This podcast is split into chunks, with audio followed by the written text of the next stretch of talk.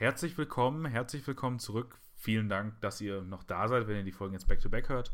Äh, auch heute haben wir uns gedacht, wir äh, beide, wir beiden Menschen, nämlich Lukas. Ja, sehr gut. Äh, ja, das ist immer das Schöne, als Moderator kann man immer die anderen Leute überraschen. Äh, und David äh, starren mal wieder auf einen Film und heute haben wir uns ausgesucht dafür Idioten von Lars von Trier. Stoffer, vi, skal, vi er nødt til at gå nu. Nej! Stoffer, kom så, vi slapper af. Kør nu her.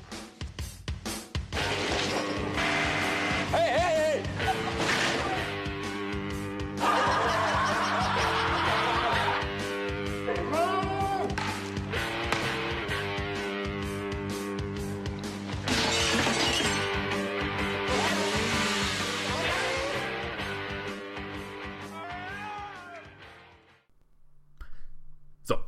Und ich würde einfach mal anfangen. Möchtest du eine Synopsis des Films geben, Lukas? Ja, wir sehen im Film eine Gruppe von jungen Männern und Frauen, ähm, die in einem Haus leben, das dem, ich nenne ihn jetzt mal Gruppenanführer, das ist vielleicht noch die beste Beschreibung, äh, namens Doffer, also das gehört, glaube ich, dessen Onkel oder einem Familienmitglied. Das soll er eigentlich Genau, verkaufen, aber eigentlich nutzen sie es, um da drin einfach nur zu leben. Und diese Gruppe ähm, gibt sich im Laufe des Films immer wieder als Idiot aus oder ja, es ist vielleicht ein bisschen komplizierter. Sie suchen einen inneren Idioten ähm, und spielen diesen dann in der Öffentlichkeit vor. Ähm, das heißt, sie verhalten sich wie ja, geistig Behinderte ähm, und betrügen sich damit, also betrügen damit verschiedene Leute.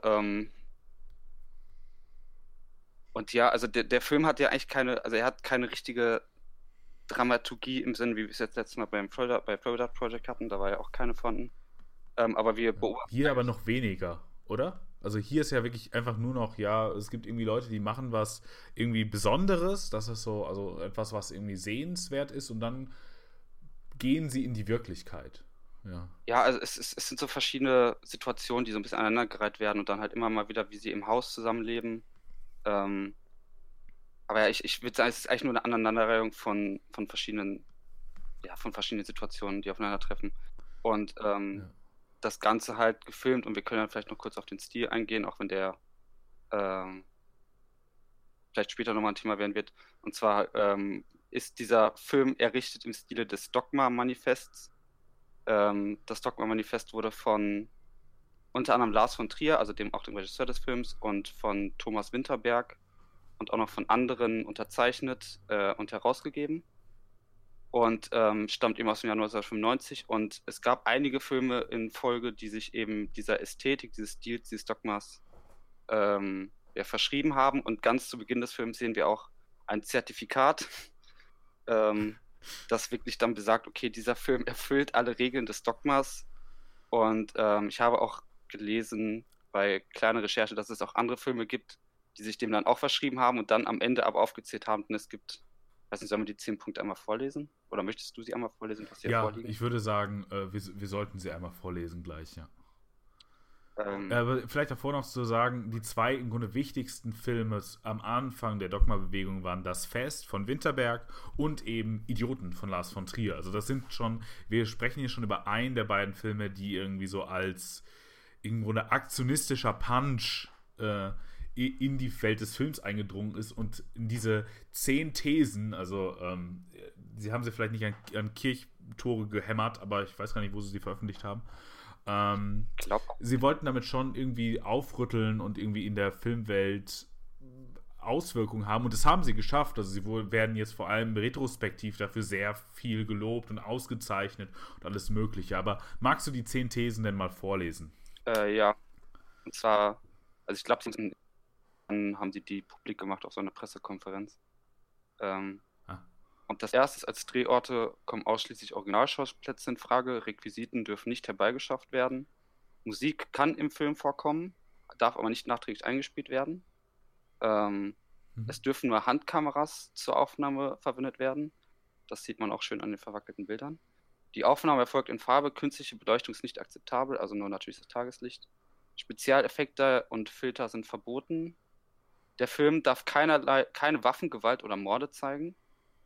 Auch interessant. Zeitliche oder lokale Verfremdung ist verboten. Das heißt, der Film spielt hier und jetzt, also nicht etwa im Mittelalter und einer entfernten Zukunft, etc. Also, ja, genau. Ein Film, der, ja, ist ja klar. Äh, es darf sich um keinen Genrefilm handeln. Äh, das Filmformat muss Academy 35 mm sein. Und Regisseur darf weder im Vor- noch im Abspann erwähnt werden. Aber da hat ich jetzt gar nicht drauf geachtet, ob von Trier sich selber nennt. Nee. Aber wahrscheinlich dann ja nicht. Ich habe ich habe auch, ich hab auch nicht chronistenmäßig jetzt diese zehn Punkte mir nochmal rausgesucht. Also mir war das Dogma-Manifest natürlich irgendwie bekannt und irgendwo schwebte das so im Hinterkopf, dass das mal gab und dass dieser Film damit irgendwie zusammenhängt. Aber ich habe ja auch immer so die Devise, ich versuche mich so, ja, im Grunde so als, als blankeste Fläche so einem Film zu nähern und dann mal zu gucken, was macht der eigentlich mit mir, ohne dass ich jetzt sage, oh, es gibt diese zehn Punkte von Dogma und dann möchte ich es vergleichen, sondern das würde dann bei einem zweiten, bei einer zweiten Sichtung oder so passieren. Aber also ich finde das einfach, das Manifest an sich, vielleicht wollen wir darüber mal ganz kurz reden, weil das ja die Idee ist, wie können wir jetzt eigentlich Filme machen? Und ich finde, ganz viele dieser Punkte stehen erstmal unter dem, ich kann damit auch schon überleiten zu einer These von mir zum Film, aber das mache ich vielleicht später. Ich führe das jetzt erstmal so nonchalant ein, nämlich dass die ersten vier, die ersten fünf Punkte stehen ganz stark unter der Ägide zu sagen, wir müssen die Wirklichkeit im Grunde wieder in den Film bringen. Punkt 7 übrigens auch. Mhm. Äh, und, und das ist also, also erstmal, glaube ich, so die, die Grundidee, wir müssen irgendwie wieder ein Kino machen, was mehr mit dem Wirklichen zu tun hat. Wie auch immer das irgendwie artikuliert ist und ob, ob man das mit diesen Maßnahmen machen kann oder nicht, äh, steht auch, glaube ich, erstmal auf einem anderen Blatt. Aber das scheint mir doch die ganz klare Akzentuierung zu sein, damit zu sagen, okay, wir müssen mit Hammer und Kameras filmen, was hier eine ganz klassische Ästhetik von Dokumentarfilmen ist vor allem irgendwie im Anschluss ans Direct Cinema, wo es dann eben mit Kameras dann Leute verfolgt werden konnten. Da konnte man sich in der Wirklichkeit bewegen und dann waren Bilder verwackelt und das war dann ein ganz großes Zeichen für, oh, die sind aber authentisch, weil die sind in der Situation entstanden und all das. Ich finde, wie du aber auch schon richtig, du bist auch über Punkt 6 so ein bisschen gestolpert. Den finde ich nämlich auch super interessant, weil sie sagen, der Film darf keine Waffengewalt oder Morde zeigen. Mhm da hast du selber gesagt, super interessant. Finde ich nämlich auch, weil es, äh, weil das irgendwie so anscheinend so eine Reaktion zu sein scheint, so würde ich das jetzt deuten, auf so ein Dis, äh, auf, auf, so einen Diskurs über irgendwie die Gefährlichkeit des Films und irgendwie diese und diese Omnipräsenz von Gewalt in Medien oder so. Und da, da irgendwie zu sagen, und damit schaffen wir keine Aufmerksamkeit oder so. Also irgendwie sich so gegen so Gewalt in gewisser Form abzugrenzen, wo dieser Film ja durchaus, würde man jetzt sagen, aus heutiger Sicht, das macht's, ich finde den Film auch echt schwierig anzugucken aus, mit den heutigen Augen, ähm, weil der ja voll ist von Gewalt. Da geht es ja ganz viel um Gewalt, es geht halt nur nicht um Waffengewalt. Äh, aber ja, das ist, ja, also so würde, so würde ich These 6 lesen. Und die anderen Sachen sind dann wieder, also kein Genrefilm, da verstehe ich gar nicht warum. Also das, äh, da, also da, das scheint mir irgendwie auch so eine, so, so eine Geste von zu sein. Die Wirklichkeit lässt sich eben nicht in irgendwie Kategorien fassen, also dürfen wir sie nicht versuchen, in Kategorien zu verstehen. Und These 9, also das mit dem spezifischen Material, scheint mir auch wieder so eine Annäherung an Dokumentarfilm-Ästhetiken zu sein. Ähm, und auch die Form dessen des Regisseurs oder der Regisseurin, also hier im, im deutschen Wikipedia-Artikel, auf den ich zugreife, steht es als der Regisseur, ähm, darf nicht genannt werden, scheint mir auch nochmal so eine, einerseits eine emanzipatorische Geste dem Material gegenüber zu sein, aber eben damit auch so eine Akzentuierung als das Wirkliche. Das Wirkliche hat ja keinen Autor. Und der, der Regisseur ist ja ganz oft irgendwie der Autor und dann sagt man, ah ja, das ist ein Film, so wie wir gerade, von Lars von Trier. Ähm, und vielleicht äh, ist das so eine Idee, wenn wir jetzt schon das Wirkliche wieder ins Kino bringen, ne? Also ich habe mich nie mit irgendwie den Dogma-Bewegungen oder so auseinandergesetzt. Das ist jetzt meine naive Herangehensweise an das. Dann darf das eben auch nicht auf einen Autoren zurückzuführen sein, weil wir dann dem Werk und damit dem Wirklichen seine, seine Wirkkraft nehmen weil es dann wieder bändigbar ist über, ah ja, er, er und er oder sie und sie, ich glaube, sind tatsächlich fast, nee, Es, doch, sind bis auf äh, den Film von 2002, der anscheinend wichtig war, für immer und ewig, äh, von Susanne Bier, äh, scheint es alles Männer zu sein. wobei, ne, Lohne, Lohn, oh ja, du hast recht. Lohne. also ich glaube, das ist Das ist eine Frau, ja. tatsächlich recht, also jetzt nicht äh, ganz ausgeglichen, aber nicht unbedingt nur ja. männlich. Also ja, jetzt in den acht Filmen oder sieben Filmen, die das deutsche Wikipedia sagt, dass die wichtig sind für die Dogma-Bewegung. Ich muss sagen, das ist echt für mich so, ein, so eine Leerstelle. So, puh.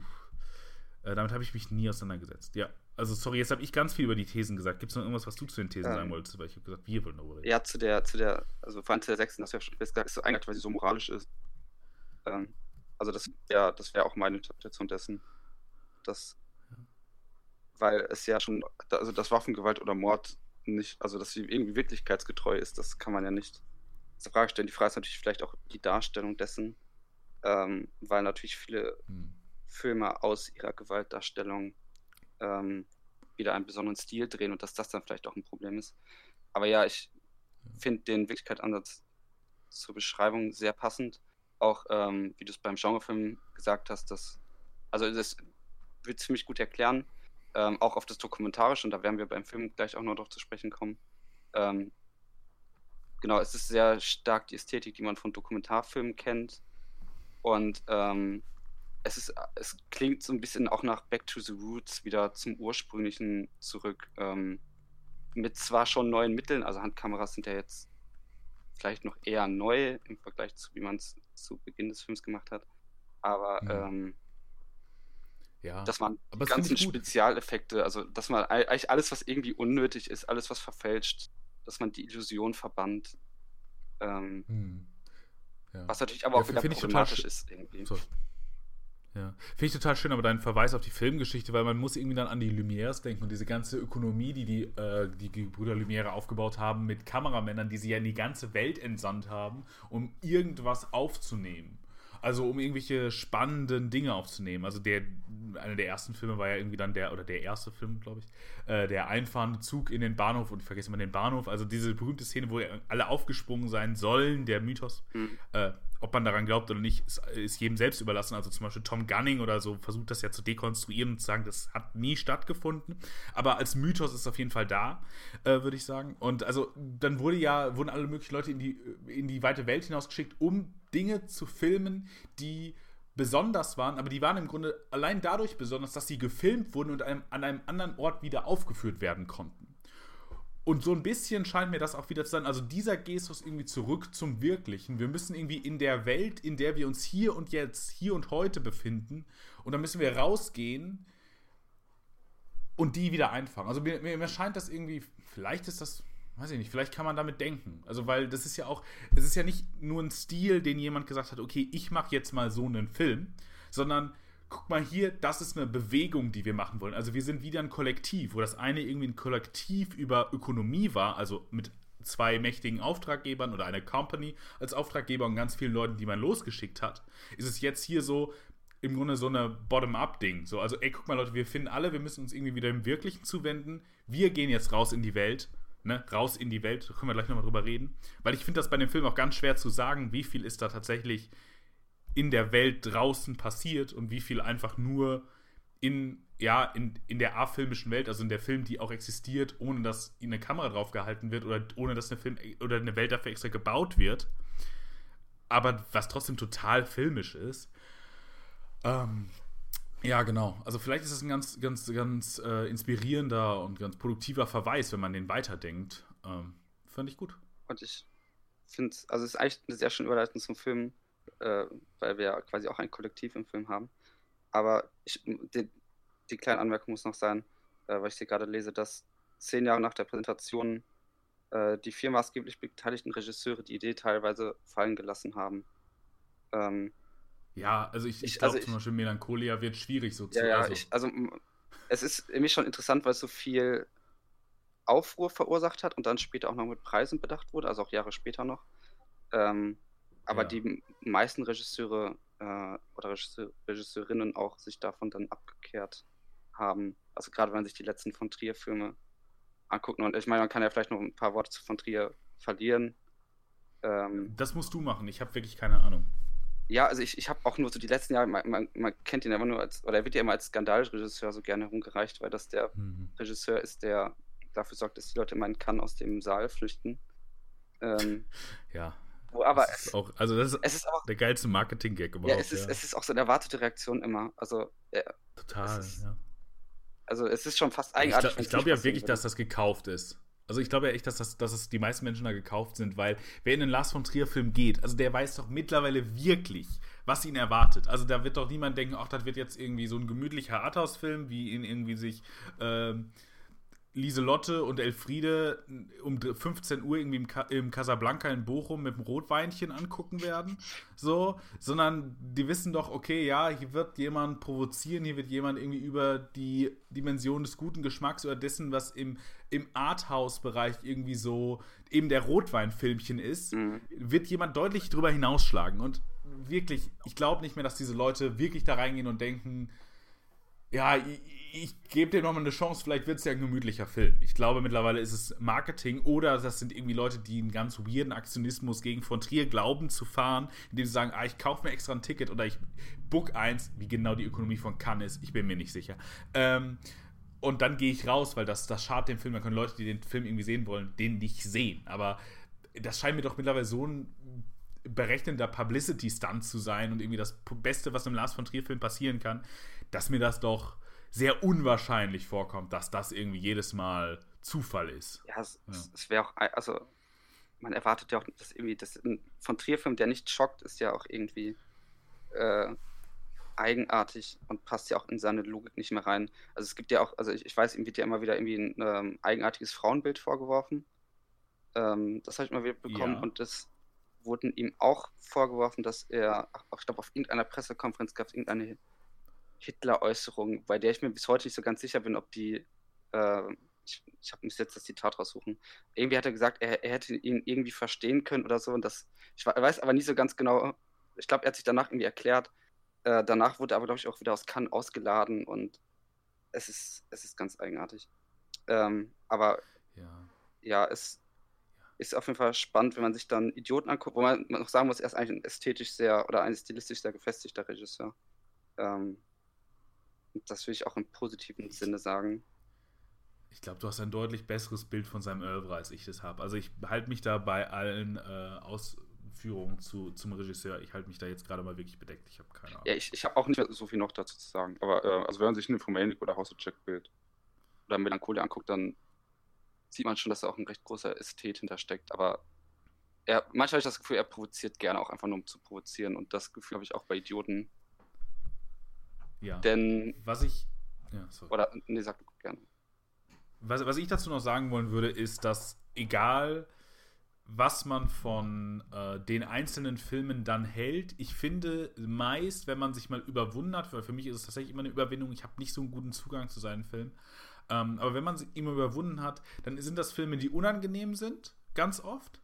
Äh, oder also einfach sehr unangenehm. Ich habe nichts gegen unangenehme Filme, aber einfach sehr unangenehm. Und das ist ja auch okay, das dürfen Filme ja auch. Aber Filme, die sich irgendwie immer in gewisser Form lohnen. So. Und ich habe schon gesagt, ich habe meine Probleme mit Idioten, aber auch ich würde auch sagen, das ist auch ein Film, der sich, man muss ein bisschen den historischen Blick etablieren und all das, werden wir gleich nochmal drüber reden müssen, aber der sich irgendwie lohnt, weil es etwas ist, was irgendwie nicht so völlig 0815 ist, was man irgendwie schon mal gesehen hat und so weiter. Das ist bei einem Film von 95 natürlich jetzt frag, also so ein bisschen, äh, 98, sorry, äh, 98 ein bisschen problematischer, weil der ist jetzt eben schon 20 Jahre alt und konnte jetzt schon 20 Jahre auf den Filmkanon, auf die Filme, die entstehen, wirken. Aber alles in allem, finde ich, ist Lars von Trier immer irgendwie ein Regisseur, bei dem es wert ist, zumindest mal drauf zu gucken, auch wenn man danach sagt, nee, war doof, aber man nimmt doch, finde ich, immer irgendwie so ein bisschen was mit und sei es nur so eine, so eine, irgendwie so eine produktive Abneigung. Ja, das, das, also das gleiche habe ich jetzt bei Idioten auch das Gefühl gehabt, dass, ähm, weil ich mit Zwischenzeit auch dachte, also meiner Meinung nach romantisiert er diese, und jetzt kommen wir wirklich mal auf den äh, Inhalt zu sprechen, Jetzt, den, ja, den, er romantisiert, aufs Ende. nee, auf den Inhalt. Nicht da. Achso, auf den Inhalt. Ich Äh, habe auf das Ende verstanden. Ich dachte, oh, wir wollten Nein, nein, wenn ich die nein. Struktur etablieren. Ähm, Sorry.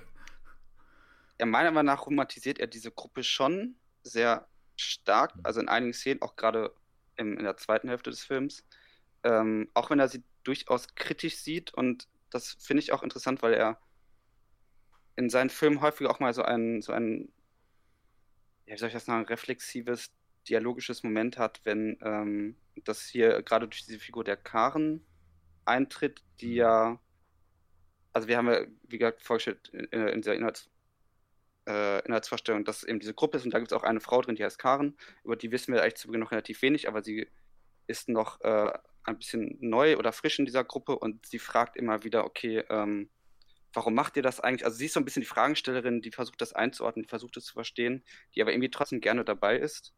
Ähm, sie ist auch ein bisschen älter als Ja. die anderen. Sie ist im Grunde tatsächlich, das würde ich sagen, ist die Operation des Films, die er da durchführt. Sie ist unsere Stellvertreterin. Sie kommt mit uns genauso wie wir völlig unbedarft in diese Gruppe. Sie ist die stille Beobachterin, die im Grunde immer außen steht. Äh, und sie ist diejenige, die die Fragen stellt, die im Grunde evidentermaßen kommen, wenn man den Film guckt. Also wie du schon richtig gesagt hast, im Grunde die, die, die um die alles immer herumzirkelt. Warum macht ihr das eigentlich? Also was ist der Sinn? Wo, warum? So.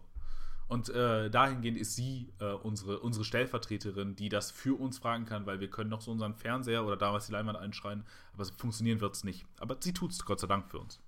Ja, und das ist, also ist natürlich auch interessant, wenn wir jetzt über so eine dokumentarische Ästhetik sprechen, dass sie ja auch die, die Fragenstellerin ist. Und man, es ist jetzt nicht so, dass sie jetzt mit der Kamera dahin geht und sagt, ähm, oder heraus, versucht herauszufinden, was, was macht ihr hier eigentlich in eurer Kommune, aber in gewissem Maße, wie du es ja auch schön zusammengefasst nimmt sie ja die, die Rolle der Erkundenden ein, die sich aber auch im Laufe des Films ja auch immer mehr für diese Kommune entscheidet. Ähm, was wir dann ja, also gegen Ende immer mehr sehen werden. Und da würde ich auch sagen, entscheidet sich der Film dann eigentlich auch mit ihr. Aber insgesamt sehen wir ja trotzdem erstmal diese Gruppe und vielleicht sollten wir erstmal nochmal etablieren, was das halt eigentlich für eine Gruppe ist. Also es sind ja, wie gesagt, junge Männer und Frauen, angeführt von diesem Stoffer, der große Reden schwinnen kann, ähm, der irgendwie sagt, Ja, also es soll ja. eine Gesellschaftskritik formuliert werden. Ähm, die Gesellschaft Ja. wächst immer weiter, aber sie wird nicht glücklicher dadurch. Ähm, und sie suchen eben ihren eigenen Idioten. Sie steht, es gibt in einer Szene im Wald, das ist ja irgendwie schon sehr spirituell eigentlich. Und ähm, der Idiot, es es fallen dann so Zitate drin wie irgendwie der Idiot ist, glaube ich, der Mensch der Zukunft, äh, auch wenn es gleichzeitig Luxus und Fortschritt ist. Also Idiot ist Luxus Mhm. und Fortschritt, aber er ist auch der Mensch der Zukunft. Ähm, Mhm. und eigentlich wollen sie sich da so ein bisschen ihre eigene, also so eine eigene Kommune, Idealleben aufbauen, ähm, nur eben indem sie sich quasi als geistig Behinderte ausgeben. Und Ja. wie fandest du das? Ich würde erstmal Frage. hinterfragen, ob diese im Grunde diese Thesen, die Stoffer aufstellt und die auch andere, andere stellen die ja auch immer mal wieder in diesen kurzen eingeschnittenen Interviews aus, weil es gibt immer so Ästhetiken dessen, dass retrospektiv nochmal Interviews mit den Leuten über die Zeit geführt wird. Also dass das schon irgendwie so eine zeitliche, minimalzeitliche Differenz hat.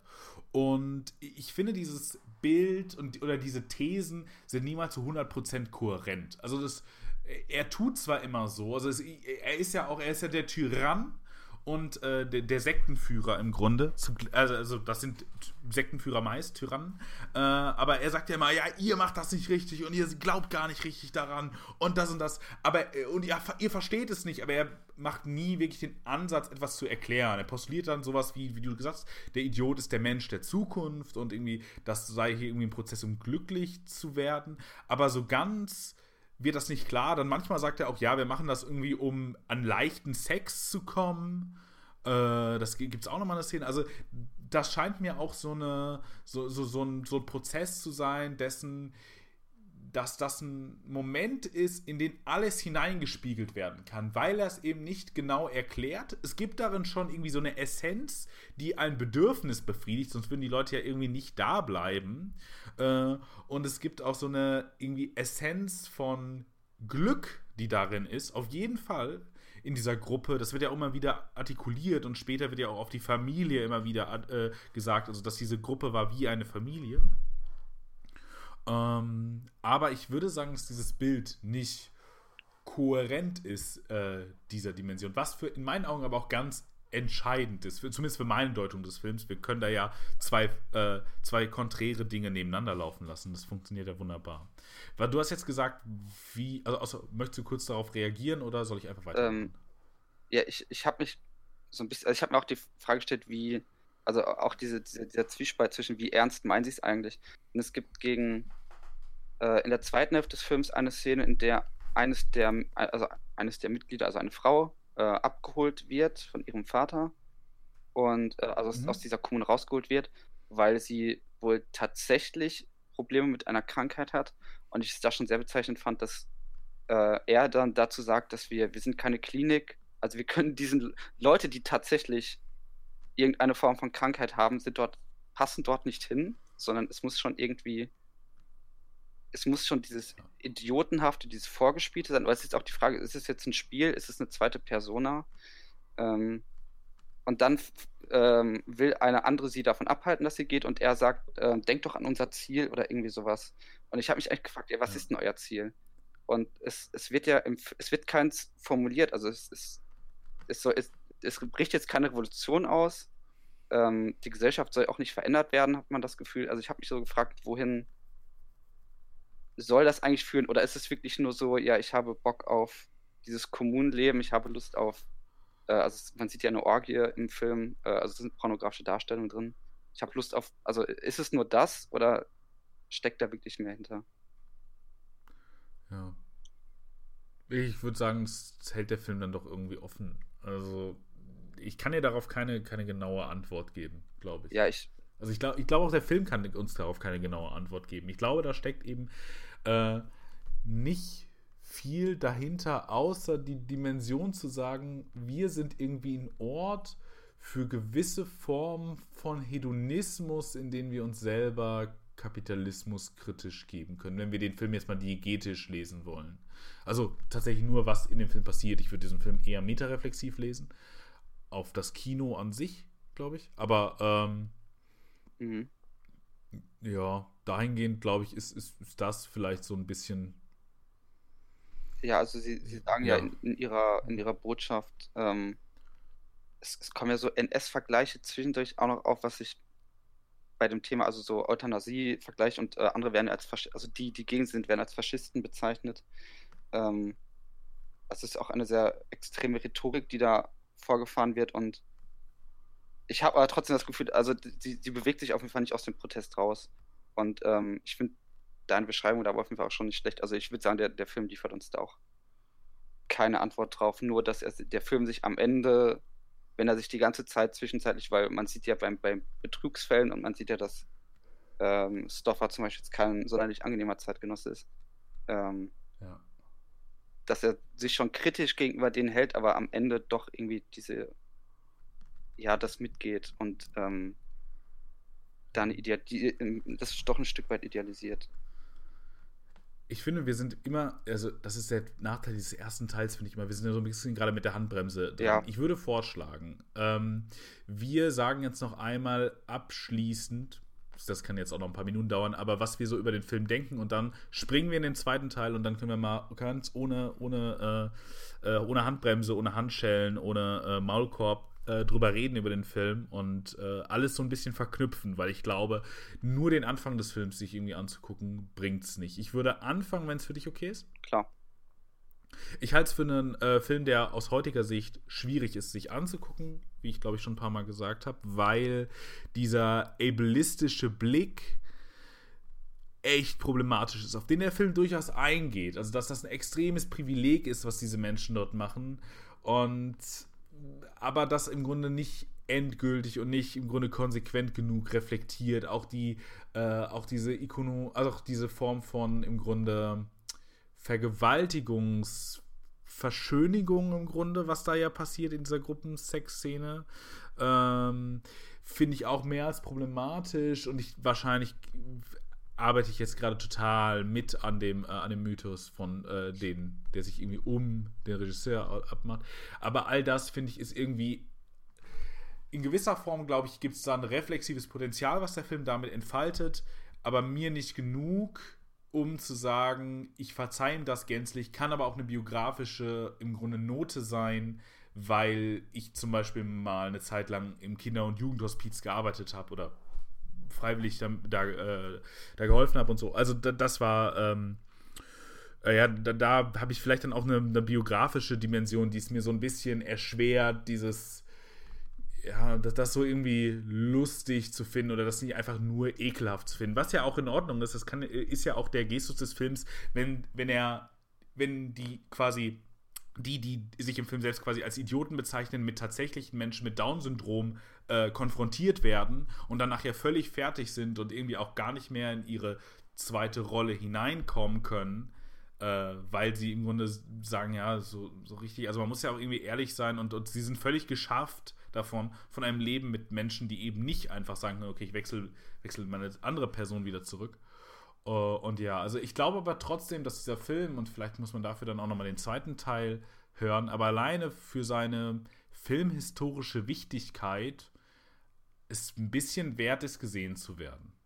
Also von mir vielleicht eine milde Empfehlung, auch wenn ich total verstehe, wie man auf, aus heutiger Sicht den Blick auf äh, Menschen, die differently abled sind und auf Frauen und viele andere Dinge noch vielleicht ein bisschen unwohl ist und ein bisschen e anekelt. Mehr als es vielleicht noch äh, 98 der Fall war. Ja, ich, also mir geht es nicht unähnlich. Ich finde es schwierig, auch so ein, so ein endgültiges Urteil zu fällen, also für mich persönlich auch. Es war auf jeden Fall schon interessant, es sich anzugucken. Ähm, und der, der Film hat ja schon seine reflexiven Momente, das hast du ja auch rausgestellt. Ähm, und ist nicht so plump, wie man vielleicht auch meinen würde und nicht nur unbedingt so auf Skandal aus. Ähm, ich bin mit dieser, dieser Ästhetik, finde ich, also ich finde es spannend, dass sie gewählt ist, ich finde sie aber eigentlich gar nicht so interessant. Ähm, mhm. Okay, ja. Auch wenn, aber okay, da kommt vielleicht noch drauf zu sprechen. Ähm, aber zum Ende des Fazits, also die, die, die Relevanz ist bedeutsam, das Thema ist interessant. Ich finde einfach nur der, ja, dieses, dieses Halten in der Schwebe, ähm, was der Film eigentlich aussagen will, was diese Kommune eigentlich machen will. Es ist schon irgendwie anstrengend. Also es ist auch ein Film, den man halt schon ein bisschen ertragen muss, den man sich vielleicht auch ein bisschen durchquälen muss. Äh, aber ich habe es auf jeden Fall nicht bereut, ihn zu sehen, aber ich finde es jetzt schwierig zu sagen, ich fand den jetzt gut oder ich fand ihn schlecht. Er ist irgendwo, ja, der Film ist selber in der Schwebe, er ist irgendwo dazwischen. Ähm, aber ja, ich denke mal, dann können wir ja mal zum Spoiler-Part quasi dann, übergehen. Genau. Ähm, dann lass uns jetzt richtig drüber reden. Ja, ich, weil ich jetzt das, was, ich gerade noch mit der Dokumentation sagen wollte, weil das, das Einzige, was ich jetzt halt so, also inhaltlich und an diesem Stil dann interessant finde, ähm, weil es wurde an einer Szene sehen wir ja diese Käufer und also der Film führt ja auch schon so ein bisschen diese Gesellschaft vor. Ähm, es, es kommen ja, das, die sollen ja das Haus verkaufen und dann kommt dieses, dieses Paar oder diese Frau dahin und will dieses Haus kaufen und dann verjagt er sie ja quasi, indem er sagt, ja, das ist aber ein Heim mit geistig Behinderten drüber und sie tut so, als sei sie ganz tolerant. Ähm, aber eigentlich möchte sie nicht neben äh, so einem Heim wohnen. Und da führt der Film sie ein bisschen vor. Und das Interessante fand sie aber, dass ähm, sie gesagt hat, dass ja geistig Behinderte aus Dokumentation kennt. Und ähm, ja, irgendwie stimmt. hatte ich das Gefühl, dass der Film, also einerseits muss ich natürlich auch selber dran denken, okay, wo tauchen diese auf? Also man könnte jetzt so einen Repräsentationsgedanken natürlich anschließen. Ähm, man kennt geistig Behinderte halt eben oder gewisse Krankheitsbilder gar nicht äh, aus dem Kino äh, oder wenn nur in mhm. irgendwie schlimmer Form. Und dass sie halt vor allem im Dokumentarischen, dass über sie etwas gedreht wird. Ähm, und dass es dann eigentlich schon spannend ist, dass der Film halt sagt, okay, nein, ich, ich mache jetzt mal keine Doku, ich nehme, ich nehme einen dokumentarischen, ein dokumentarisches Aussehen, äh, aber ich drehe jetzt keine Dokumentation spannend. darüber. Ich habe den Gedanken jetzt aber noch nicht weiter tiefer gedacht, was da jetzt alles verknüpft mit sein könnte. Das war ja immer so mein erster Gedanke zu der Ästhetik. Ähm, finde ich voll, aber finde find ich richtig spannend. Also, weil im Grunde ist das, kann man das ja auch so weiterspinnen auf so eine heutige Dimension. Vielleicht sprechen wir den Film jetzt, aber dieses reflexive Potenzial ist, glaube ich, da. Ob, ob das ursprünglich intendiert war, ist egal. Äh, nämlich zu sagen, Menschen, die irgendwie anders sind als das Stereotyp dessen, des, der Hollywood ich, oder der SchauspielerInnen generell, haben es total schwer an Rollen zu kommen und werden deswegen auch nicht vertreten oder wenn sie überhaupt mal vorkommen als diegetische Rollen, also wir erinnern uns an sowas wie äh, Trans, äh, äh, Transpersonen, zum Beispiel in The Danish Girl oder so, werden dann nicht von einer Transperson gespielt oder sonst was, sondern von Eddie Redmayne. Ähm, und dass, dass das im Grunde die Idee ist, dass der Film uns vor zeigt, guck mal, euer Zugang zu den Menschen, die anders sind, kann gar nicht anders, also äh, ist, äh, auch wenn ihr glaubt, einen, einen irgendwie authentischen Blick durch die Medien, durch das Kino auf diese Menschen zu haben, ist das völliger Quatsch, denn ihr kennt nur die Leute, die so tun, als ob.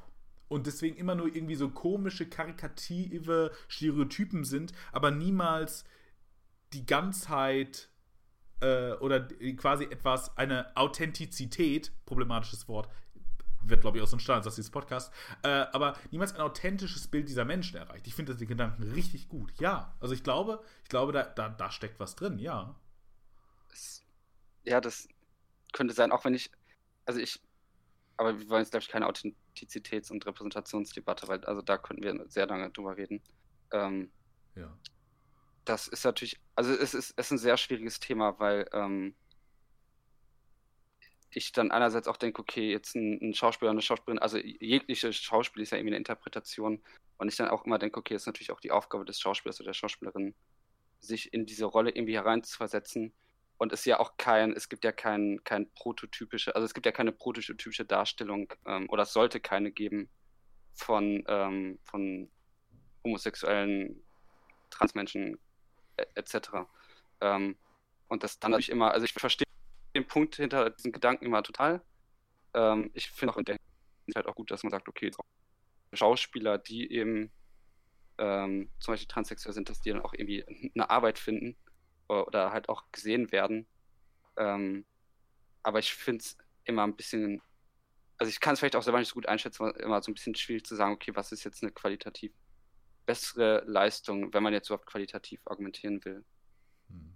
Ich glaube, worum es in dieser Repräsentationsdebatte ganz stark geht, so würde ich zumindest, also um das jetzt einfach mal, das ist wirklich eine sehr tiefe und sehr schwierige Debatte und dafür müssen wir, da müssten wir eigentlich mal tiefer reingehen. Aber ich glaube, die Artikulation dessen zu sagen, wenn wir jetzt schon mal eine, im Grunde eine Geschichte über unsere, äh, im Grunde über den Leidensweg einer Person haben, die ähnlich ist zu dem, was andere SchauspielerInnen oder Schauspieler durchlebt haben, weil Transpersonen sind ja keine schlechteren Schauspielerinnen oder Schauspieler. Ich nehme das jetzt mal als Beispiel, weil äh, es irgendwie so, so, so nah ist, auch irgendwie in so einem Hollywood-Diskurs.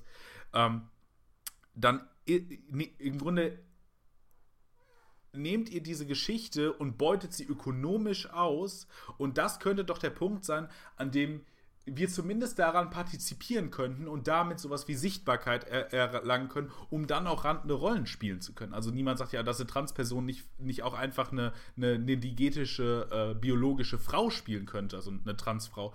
Äh, das sagt ja niemand. Aber ich glaube, dass diese Form dessen ist, darüber könnten, könnte man erstmal Zugang gewinnen, um dann das zu machen, äh, um dann auch als diese Leute in anderen Filmen besetzt zu werden. Aber wir begeben uns auf, auf, äh, auf dünnes Eis, wo ich mich auch gerne vorher nochmal äh, informieren würde und äh, yes. belesen würde, bevor ich da noch viel mehr zu sage. Äh, ich, also ich finde dir da auch, also es führt zum, vom Thema auch ein bisschen weg, deswegen sage ich dir auch noch einen Satz. Also ich, ich würde dir da auch gar nicht abbrechen. Ich finde es sehr, wie gesagt, ich würde es ja auch gut finden, wenn das passiert, weil es eben bestimmte äh, Personengruppen gibt, die halt schwieriger an Rollen kommen werden oder kommen ohne dass ich jetzt die großen Einblicke dort habe. Ähm, mein, mein Verständnis wäre einfach nur zu sagen, wahrscheinlich kann grundsätzlich erstmal oder sollte jeder schon irgendwie versuchen, alles schauspielen zu können. Also ich, ich würde ja auch nicht einer Transperson absprechen, dass sie ähm, eine nicht, was nicht trans ist. ist ne? Genau. Genau. Ja, also, ja deswegen, deswegen, war so, deswegen war so die Idee des Zugangs. Also deswegen habe ich. Aber ja, es, also, es ist ein sehr spannendes Thema, da, da könnten wir sehr lange drüber reden. Aber ähm, um und dafür müssten wir uns, glaube ich, auch mal Gäste anladen, die, oder Gäste, ja doch, Gäste, äh, die etwas mehr da, da drin sind als, als wir, weil ich glaube, wir beschäftigen uns eher mit anderen Dingen und man muss auch wissen, worüber man reden kann und worüber nicht. Aber trotzdem finde ich den Gedanken von dir total gut, weil ich glaube, dass das irgendwie schon in dem Film drinsteckt. So, ja, das war ja der Ursprungsgedanke. Ich, ich, hatte mich halt auch gefragt, warum, warum dieser Dokumentar, also warum dieser Zugang und das war so ein Moment, wo ich so dachte, okay, da könntest du einen Hinweis darum, darauf geben, warum der Film diese Ästhetik hat, die er nun mal hat. Mir ist auch aufgefallen, er ist sehr, sehr viel geschnitten worden. Ähm, Super viel, ne? Das ist ja auch im Grunde schon in so einer Masse, dass das ja fast schon metareflexiv ist. Also das, das ist ja in einer Weise geschnitten, die es ja unmöglich macht, dass das tatsächlich dokumentarische Aufnahmen sind. Mhm. Also weil sonst äh, würden, würden da ja im Grunde immer fünf Kameras mitlaufen, die, äh, die aus allen möglichen auf Winkeln aufgenommen hätten. Dann hätte man die immer aufstellen müssen. Also Grunde eine Unmöglichkeit eines dokumentarischen Aufarbeitens. Und die, die Kameras sind ja super selten auch im Blick. Maximal ist mal so eine Tonangel, die irgendwie reinhängt oder die als Schatten mal auf dem Boden gesehen wird. Ähm, und dahingehend finde ich, ist das schon fast eine Form, sich irgendwie so metareflexiv dazu zu verhalten und zu sagen, ja, ja, wir benutzen zwar eine Dokumentarfilm-Ästhetik, aber wir sind natürlich trotzdem noch ein fiktionaler Film. Also jetzt glaubt man nicht, dass das wirklich passiert ist. Obwohl es dann auch immer noch diese Momente gibt, zum Beispiel, wenn sie am Anfang diese, Isola äh, diese Fabrik für dieses Isolationsmaterial für Häuser ähm, besichtigen, wo man so denkt, hm, naja, also zu teilen, die war ich mir nicht sicher. Ist das jetzt, das könnte auch rein theoretisch dokumentarisch sein. Ich glaube nicht, ich glaube, es ist auch fiktional, aber, also quasi, oder gestellt. Äh, aber das ist schon im Grunde immer so eine Verwischungstaktik. Also, wo man, die, die Grenzen werden unklar. Und ich glaube, das ist ein Element, worum es ganz stark in dem Film geht. Ja. Mhm. Ähm, ich finde es auch noch, das ist jetzt so ein Nebenaspekt der Ästhetik, aber ich habe gerade auch gelesen, als ich nochmal kurz den Film was gelesen hatte, dass der ähm, auch einer der ersten Filme sein, ich weiß gar nicht, ob das so stimmt, ähm, der halt auf pornografische Szenen auch zurückweist und wir sehen ja auch sehr viel Nacktheit. Ähm, was auch schon ein bisschen verwundernswert war, also wenn sie zum Beispiel auch schwimmen gehen zu Beginn, dann sehen wir Stoffer auch komplett nackt. Ähm, und äh, ja, wir haben ja im, im Laufe der Filmgeschichte diverse Beispiele gesehen, wie man einen Penis verstecken kann.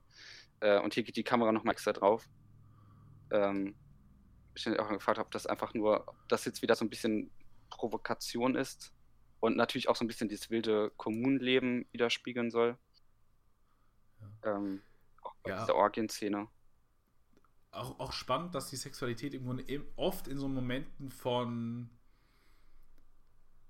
Heraustreten im Grunde aus der, der im Grunde bürgerlichen Persona, würde ich das jetzt mal nennen, passiert, sondern in dem Moment, in dem äh, man dazu übergeht, der, der oder die Idiotin zu werden. Bis auf bei der einen Figur, nämlich der, äh, der Frau, die dabei ist, um irgendwie tatsächlich Sex zu haben. Also diese blonde Frau, äh, ähm, die, die sich gerne äh, auszieht, hat man das Gefühl. Du weißt, welche Frau ich meine, mit den. Mhm. Äh, ja, ja, genau, die. Genau, äh, ja.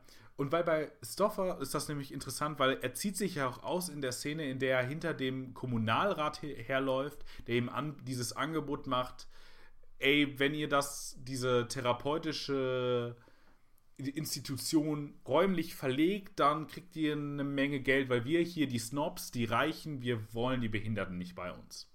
Mhm. Und da rennt er ja hinterher und beschimpft ihn als Faschist, wie du schon richtig gesagt hast. Übrigens auch nochmal interessant, dass in der Szene, in der die Down-Syndrom-Menschen kommen, äh, die Kamera und eben die, Euthana äh, die Euthanasie angesprochen wird und mit der, mit der Fotokamera ist natürlich auch immer irgendwie ein Verweis auf die Filmkamera gemacht. Mhm.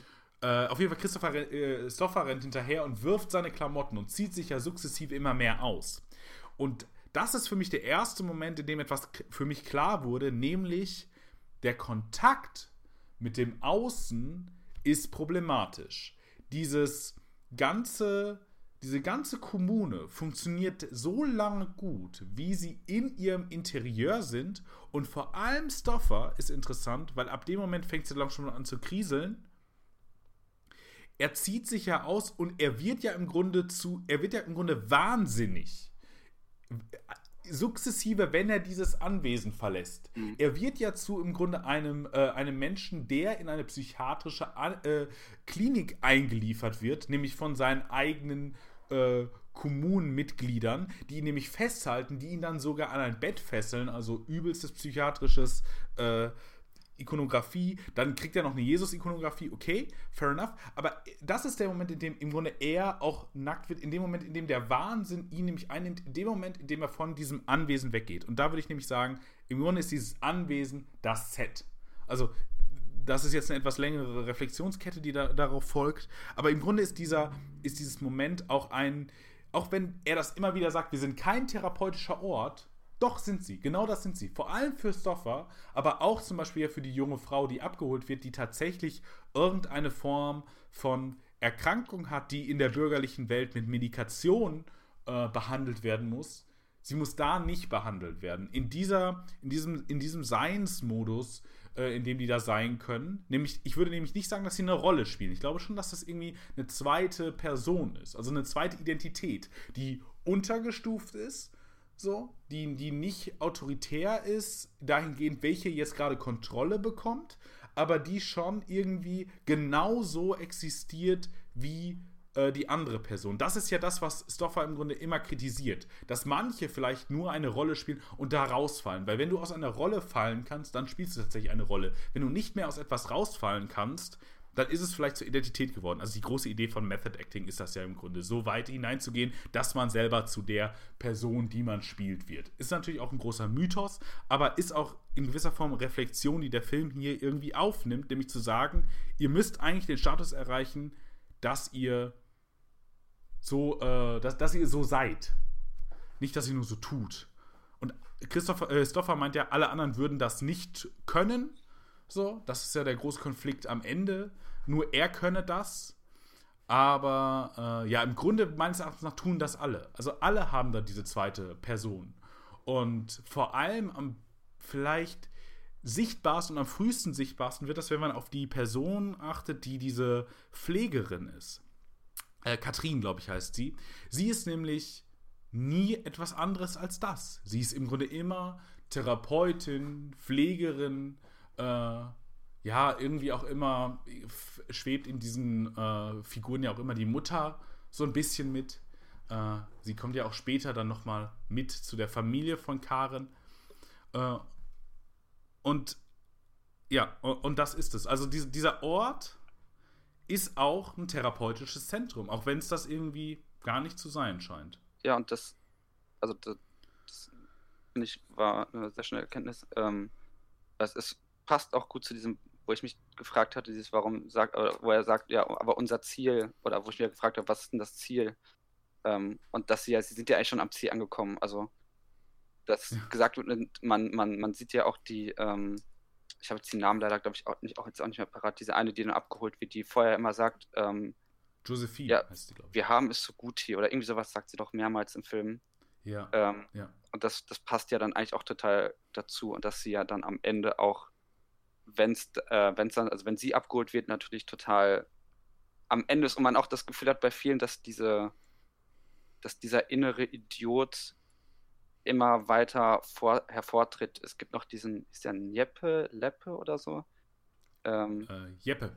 Jeppe. Genau, den er, bei dem man auch das hat, also er kommt ja mit dieser Josephine zusammen oder die beiden genau. schlafen miteinander und es scheint, dass sie eine Art Pärchen Ja, aber sie, sie sagt ihm ja sogar, ich liebe dich. Ja. Genau. Und also sie fällt ja sogar kurz aus der Rolle hinaus, um ihm zu sagen, ich liebe dich und dann geht sie, also jetzt habe ich selber Rolle gesagt, aber sie, sie übernimmt quasi nochmal mit ihrer anderen Person die Kontrolle, um sich wirklich mit Sprache artikulieren zu können.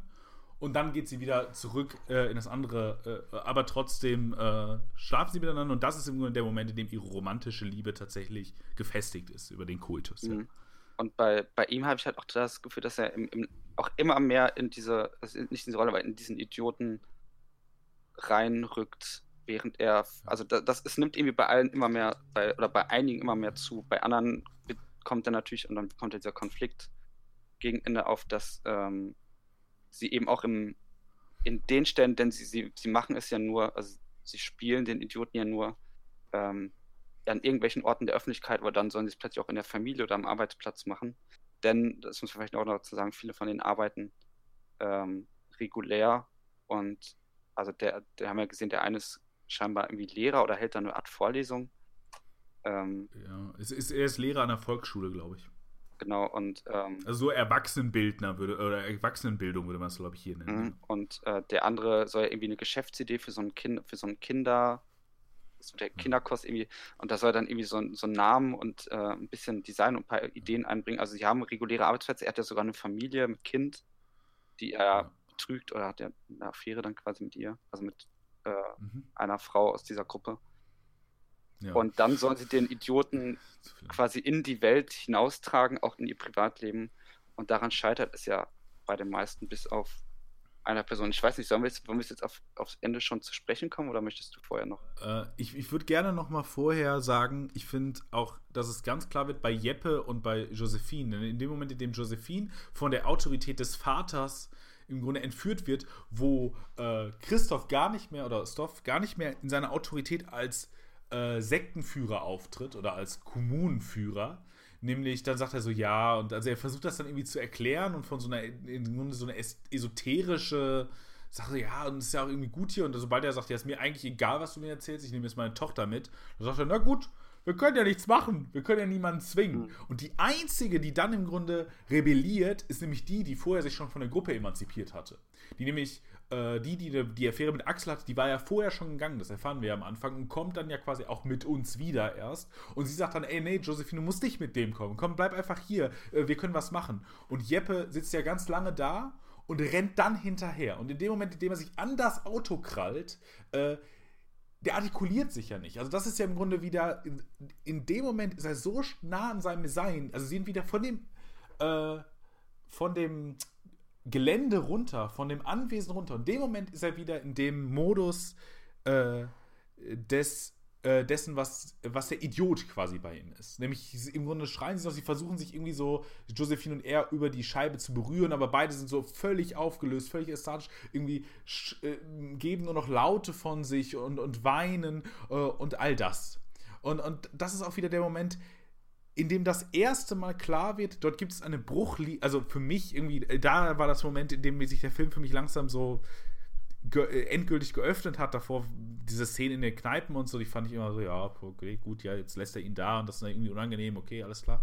Ähm, und dann hat er sich geöffnet. Das ist der erste Bruchmoment mit dem Außen. Da ist nämlich das Innen, das Innen ist nämlich dieses Anwesen und das Außen werden da konfrontiert und nämlich im Außen geht das nicht. Denn danach wird ja das das Flaschenspiel gespielt und dann wird ja zu Axel gesagt, ja, alles klar, du mimst jetzt den Idioten draußen, was du gerade schon gesagt hast. Da weigert er sich ja, äh, der, der, äh, Hochschul äh, der äh, Volksschullehrer, der tut's ja nicht, also er sagt jetzt, ja, ich mach das und dann macht er es nicht und Karen ist die Einzige, die es macht. In meinen Augen ist es eine gewisse Form, jetzt versuche ich das mal äh, zu etablieren, ist es eine Reflexion auf das Kino, weil wir müssen ja sehen, es ist ja ein Film, der in diesem, in dieser Manifeststruktur funktionieren soll. Also Reflexion auf das Kino, äh, in dem Menschen quasi Rollen spielen oder anders sein sollen. Das ist ja das, was auf einem Filmset passiert. In den Film ist jetzt aber das Wirkliche eingetreten. In dem Moment, in dem ja die Ästhetik des Dokumentarischen und so, damit tritt irgendwie das Wirkliche in den fiktionalen Film ein.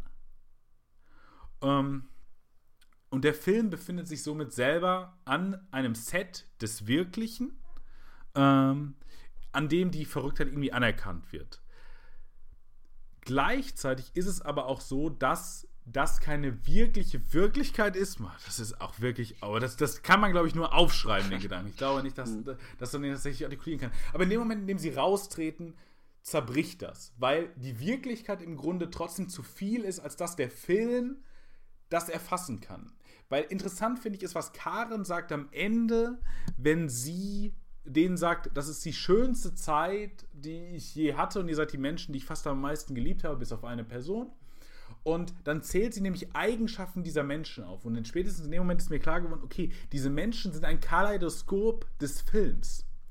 Denn das, was der Film sein kann. Denn die Figuren, Karen ist die Beobachterin. Sie ist für uns im Grunde die Kamera, die uns und die Kameras Eintritt gelassen hat. Dann ist nämlich der, äh, der, das Kino als Möglichkeitsraum, zum Beispiel in Jeppe, ich nehme jetzt nur einzelne Beispiele, denn sie artikulieren ihn als das Kind, das er nie hatte. Andere werden gesagt, oh ja, und du zeigst mir, wie mutig man sein könnte. Und du zeigst mir, wie Nettigkeit funktioniert. Und daran wird dann im Grunde auch, und jemand anders wird gesagt, du hast so schöne blaue Augen. Das ist dann ein Element von etwas, was Stereotyp Schauspieler und SchauspielerInnen ähm, ja im Grunde vertreten, nämlich eine, eine Form von irgendwie ästhetischem oder visuellem Vergnügen oder von einfach einer Schönheitserfahrung. Also glaube ich, dass dieser Film sagt, irgendwie haben wir die Wirklichkeit zwar eintreten lassen, auf diesem Gelände ist es aber eigentlich ein fiktionaler Film und alles, was hier passiert, ist irgendwie ein Kaleidoskop des Filmischen, in einzelnen Personen, die für verschiedene Dinge stehen. Also die eine irgendwie für die mutige Revolutionärin, die andere für das irgendwie juvenile Kind äh, und so weiter. Äh, aber dann gleichzeitig auch sagt, in dem Moment, in dem sie dann tatsächlich quasi in ein Außen treten, also vom Set runtergehen in eine tatsächliche Wirklichkeit, in ganz großen Anführungsstrichen, Dort funktioniert das nicht mehr. Also der Film kann zwar irgendwie Auswirkungen über das Wirkliche sagen, aber zerbricht dann doch endgültig eigentlich am Wirklichen. Denn so wirklich was kann der Film nicht über das Wirkliche sagen. Also es ist im Grunde eine, eine Artikulation und eine Frage dessen, wozu kann der Film eigentlich überhaupt Zugänge schaffen. Und deswegen würde ich eben diese Kommune als tendenziell Essenz, Essenz oder Essentialisierung des Kinos an sich sehen. Ähm, die ja eben in der Reflexion, ich glaube, das wird jetzt mein letzter, langer wahrscheinlich, aber Satz, nämlich in einer Diskussion, dass das Dogma-Manifest die Wirklichkeit ins Kino holen wollte, hier sich aber im Grunde selber bewusst wird, dass das Kino irgendwie niemals wirklich Zugang zum Wirklichen hat, aber dass es da ein Spannungsverhältnis gibt und das irgendwie in Diskussion versucht zu bringen. Ohne das, glaube ich, endgültig zu lösen. Denn in den äh, Interviews wird ja auch noch klar, dort gibt es ja ein Verlangen nach dem Kino. Und für Karen gibt es das ja auch, denn es war das Schönste, was sie überhaupt tun konnte.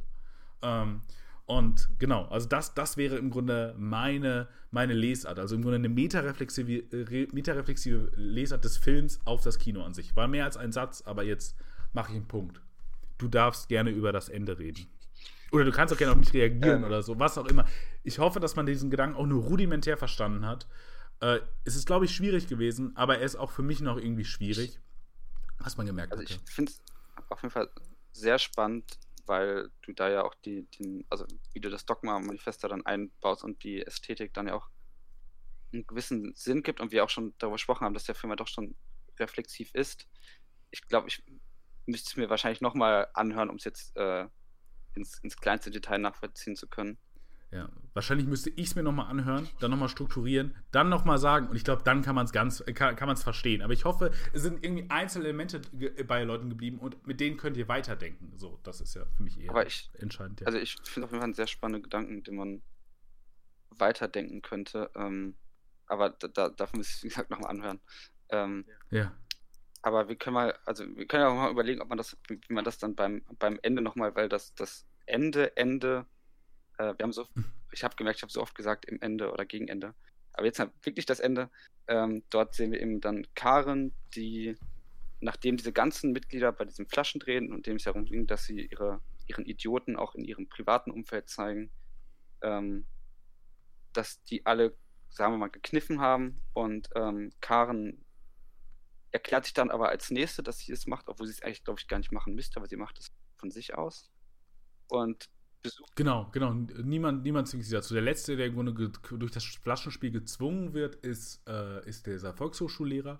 Und äh, Christopher sagt ja sogar, als es um diesen Kreis geht, wo es Flaschen gedreht wird, äh, da sagt irgendwie um Karen und er hat gesagt, Karen hat nie gesagt, dass sie besonders gut darin ist, einen Idioten zu mimen. Deswegen äh, muss sie hier nicht hin. Also sie ist sogar explizit ausgenommen. Ja, das, ist, das ist ja das Spannende, dass die Dokumentierende, die Außenstehende eigentlich die ist, die es am Ende am meisten vertritt oder verinnerlicht hat. Ähm, ja. Das ist ja, also da, da könnte man auch.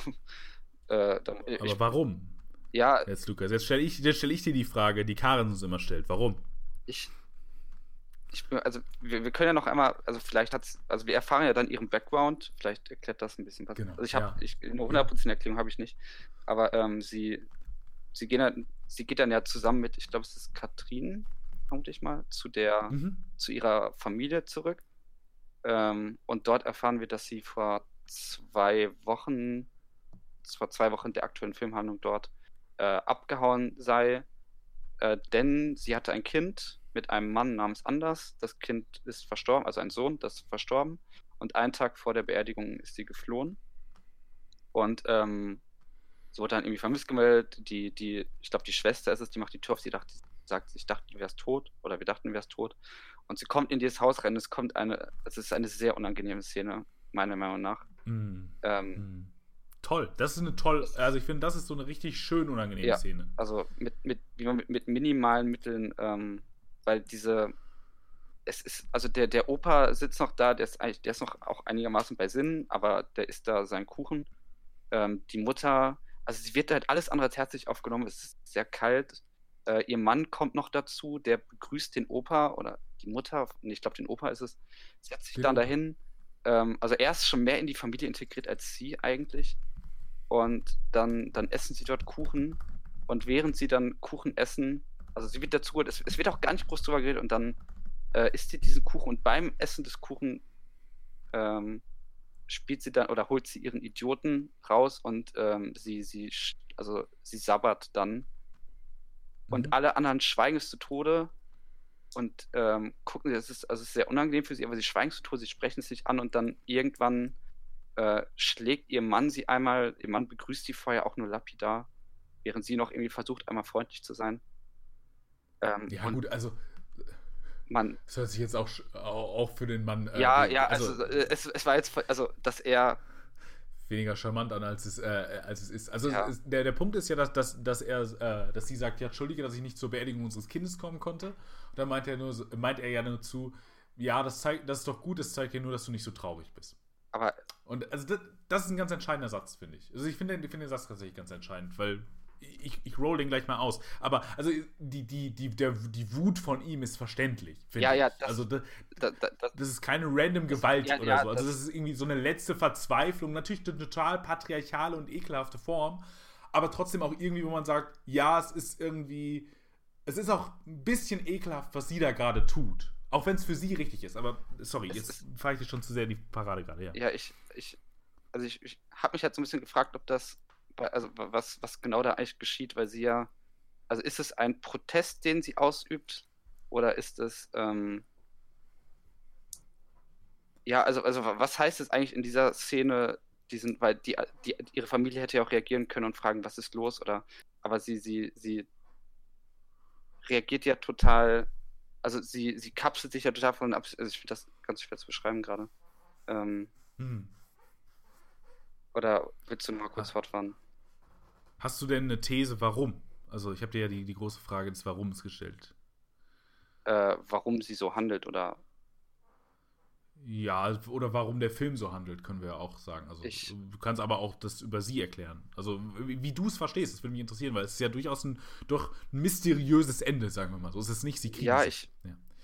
also ich finde es schwierig, weil ich eigentlich den, den Film an sich, und das ist ja so ein bisschen mein Problem mit dem Film, dass er diese, diese Ideologie der Gruppe, nenne ich es jetzt mal, schon ein Stück weit mitträgt.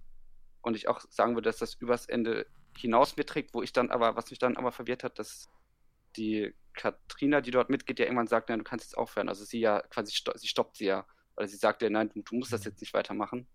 Und Mhm. ähm, Karen es ja trotzdem weiter durchführt. Trotzdem habe ich das Gefühl, dass der Film halt das trägt und auch diese Gesellschaftskritik irgendwie ein Stück weit mittragen will. Ähm, und ich gleichzeitig das Gefühl habe, dass am Ende aber das so ein bisschen, also er es auch weiterträgt, weil diese Familie ja auch schon so, damit ja auch kritisiert wird, auch ein bisschen ähm, jetzt nicht dekonstruiert wird, aber wir sehen da nochmal so ein klassisches bürgerliches Familienbild, das irgendwie nicht damit klarkommt, dass sie das macht. Äh, oder das davon auch irgendwie überfordert ist. Aber mir fehlt, ja, mir fehlt eine letzt letztliche Interpretation dafür. Hast du da Für mich eine? ist es interessant. Ja, ich, ich habe zumindest einen Versuch, den ich anbieten kann. Mal gucken. Äh, also erstmal ist für mich in erster Instanz interessant, als sie reinging, dass das eine, dieses Haus, ein total starker Ort der Männer ist. Da stehen immer eigentlich Männer im Fokus. Christopher, äh, äh, Christopher oder Stoff ist der Anführer. Dann gibt es die anderen Männer. Es gibt da zwar ein paar Frauen, aber die sind in relativ klassischen Rollen. Äh, also irgendwie die Mutter, die Pflegerin und so weiter. Dann irgendwie so ein bisschen, also die äh, auf der einen Seite irgendwie die Heilige und auf der anderen Seite die Hure. So. Also Hure, das wird nie zum Glück im Grunde so, so pejorativ gesehen, aber dann noch irgendwie, irgendwie so, so, so eine Sex-Objekt-Dimension.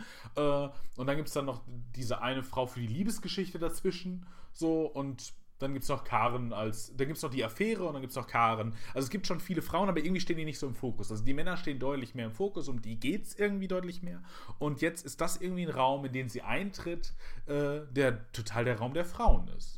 Also es, ihre Mutter ist da, ihre zwei Schwestern sind da und dann ist irgendwie noch der letzt übrig gebliebene Patriarch, nämlich irgendwie der, der Großvater ist irgendwie noch da. Und äh, dann tritt ja der, der, ähm, der Mann ein. So, so, okay, also es ist aber trotzdem irgendwie ein Raum der Frauen, in dem die Frauen eigentlich das aushandeln sollte. Der Mann, aber wie du auch schon richtig sagst, begrüßt auch nur den Großvater, also die Männer sind irgendwie unter sich. Ähm, und das bleibt erstmal für mich nur eine Beobachtung. Daraus kann man jetzt mal, daraus kann, da, von daraus kann man weiterdenken. Was für mich entscheidend in diesem Ende ist, ist einerseits, dass ich finde ja auch, dass die Reaktion der Menschen auf sie in gewisser Form legitim sind. Also, wie ich schon gesagt habe, dass der Mann ihr eine Ohrfeige gibt, ist, ist nicht gut, ist nicht richtig, es ist sehr äh, patriarchal, aber es ist im Grunde auch in gewisser Form nachvollziehbar. Sie war immerhin nicht bei der Beerdigung ihres gemeinsamen Kindes. Also, oh, das ist schon, also das ist schon hart. Auch die ganze Familie ist natürlich extrem irritiert von ihr. Nochmal zurück dazu, dass ich das eben lese, als dass dieser Ort der, das Kaleidoskop des Kinos ist. Und sie ist dorthin gegangen. Was hat sie also gemacht?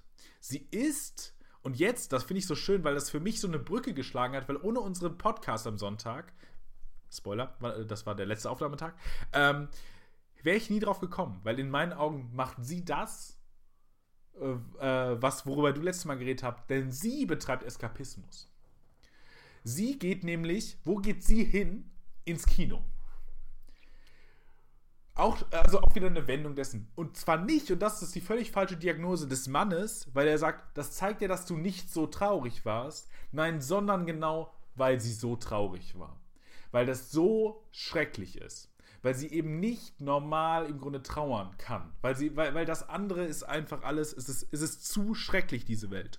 Und dann, weil diese Welt zu schrecklich ist, kann man ins Kino gehen und dort kann man dann irgendwie Dinge erleben und Dinge verarbeiten, die es einem ermöglichen, wieder ins Außen zu gehen. Was sie dann aber versucht, ist, diesen Seinszustand, den sie da gelernt hat, äh, irgendwie eine Idiotin zu sein, im Grunde in der bürgerlichen Welt äh, wieder anzunehmen. Das ist jetzt, oh, das nimmt, nimmt einen darken Turn als Reflexion aufs Kino. Mal gucken, wo wir da hingehen. Äh, nämlich sie versucht, als Idiotin dort zu sein, weil sie da gelernt hat, das kann der Modus sein, in dem wir glücklich sind. Ist übrigens ein extrem ableistischer Move, aber äh, so würde ich den Film verstehen.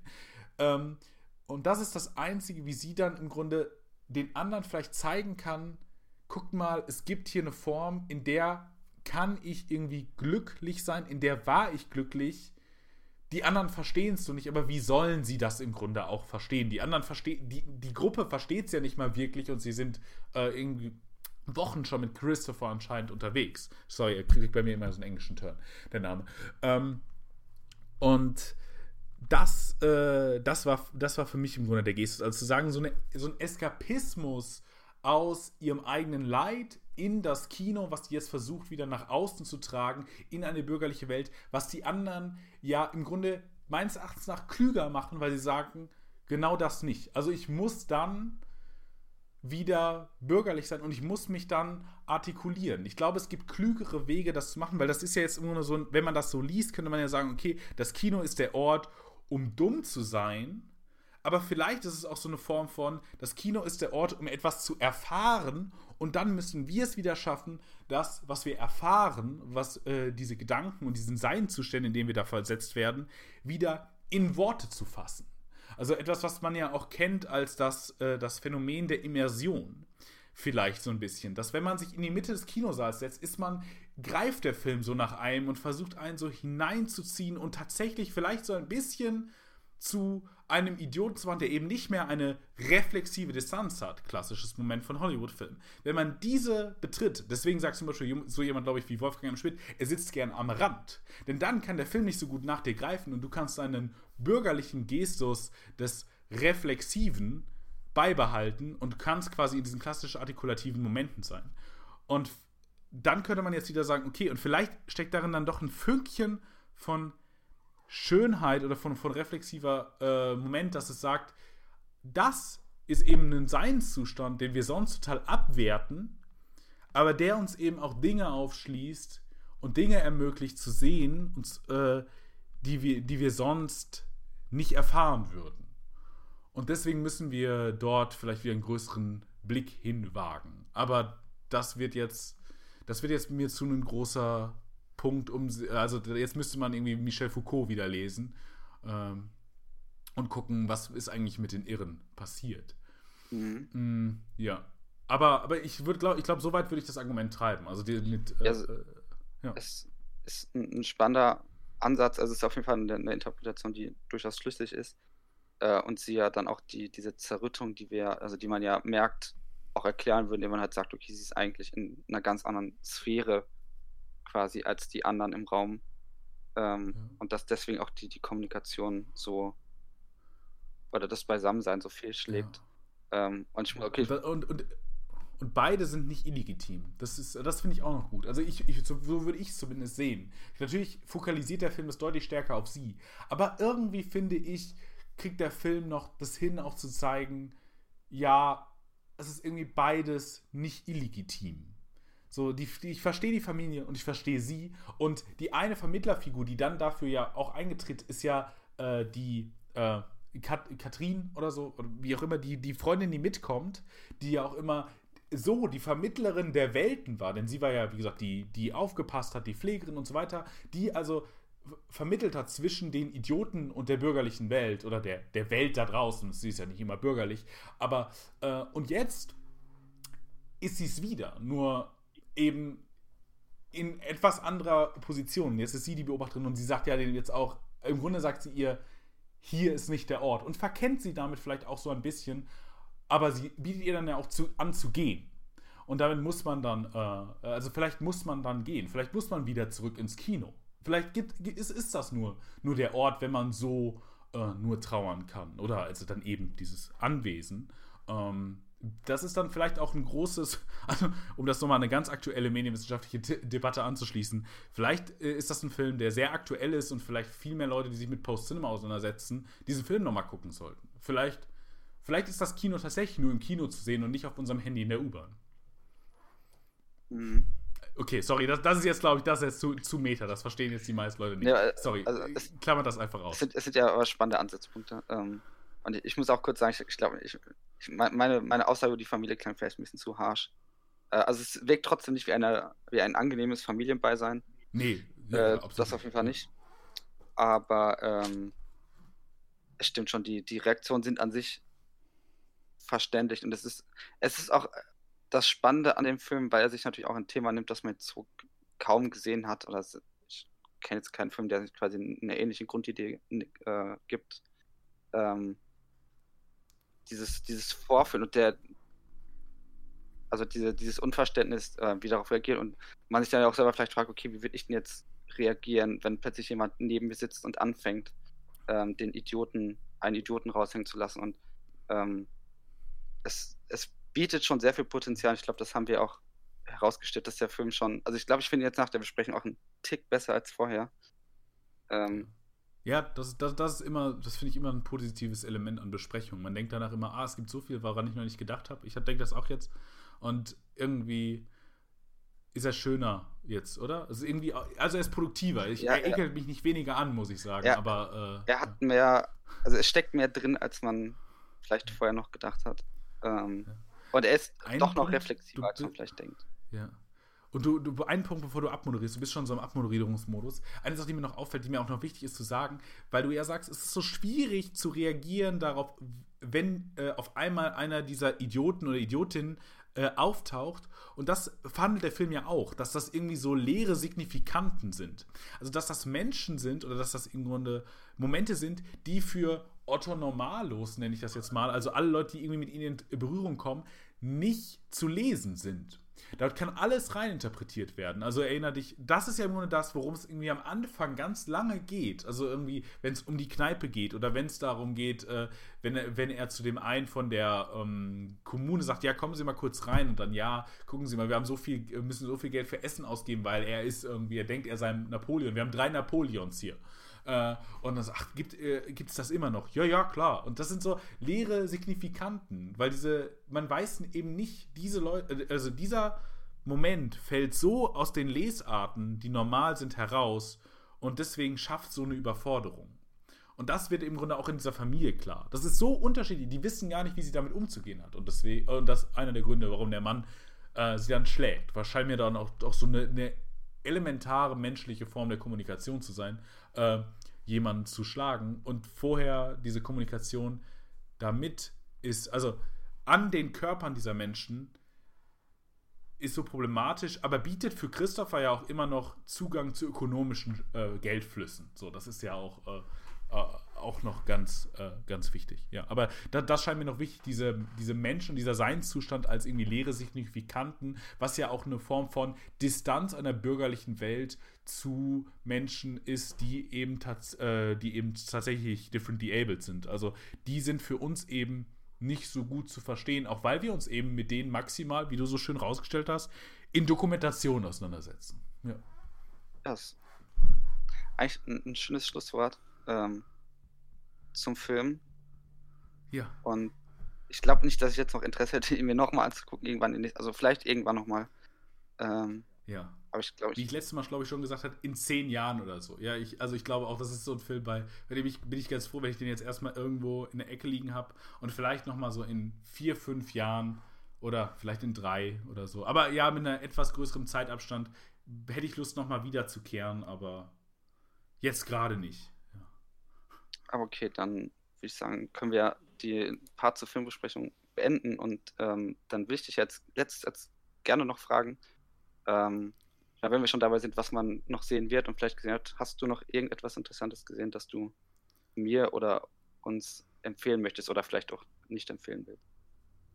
Ähm, ich habe eine Situation, wenn in dem, in dem Film, über den wir gerade geredet haben, Idioten, also ganz viel über Juvenilität auch immer geredet wird, also die Menschen äh, mit juvenilen äh, Momenten, also den Kindern und so weiter ver verglichen werden, habe ich gerade einen sehr juvenilen Hund bei mir zu Hause und deswegen gucke ich ganz viel äh, diesem süßen kleinen Welpen zu und kann deswegen nicht so richtig Filme gucken, weil das, glaube ich, alles noch ein bisschen aufregend ist, wenn sie auf, äh, mit mir und meiner Lebensgefährtin auf dem Bett schläft. Deswegen gucken wir gerade YouTube-Videos. Deswegen kann ich gar nicht so viel sagen, also außer dass, äh, dass ich, äh, dass ich äh, diesen kleinen Welpen eben habe und äh, ich viele YouTube-Videos gesehen habe über Quatsch. Ja.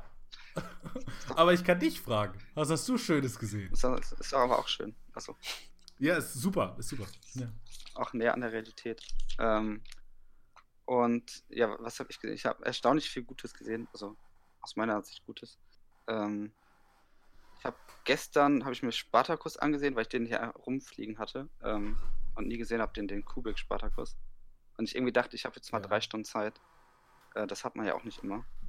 Äh, also Nee, das stimmt. und war also ein klassischer Monumentalfilm 1960 äh, auch noch altes auch noch ich glaube einer seiner letzten Filme die er so regulär in unter Hollywood Bedingungen gedreht hat ähm, und er erzählt hat ja die Geschichte von Spartacus der thrakische Sklave der ähm, zum Gladiator ausgebildet wird sich befreit und dann startet ein Sklavenaufstand und die Sklaven schließen sich zusammen und wollen halt aus Rom über das Meer entkommen äh, und Rom hatte aber was gegen äh, das ist jetzt also netter formuliert, als das ist. Äh, man sieht noch römische Intrigen in sich. Ähm, also das Ganze spielt zur Zeit Cäsars und Crassus.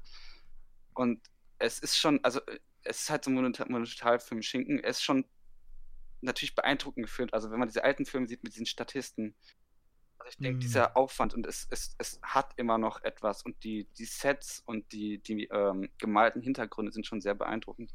Also jetzt auf dieser rein Oberfläche ästhetischen Sicht. Aber inhaltlich ist es natürlich auch ein interessantes Plädoyer für Freiheit.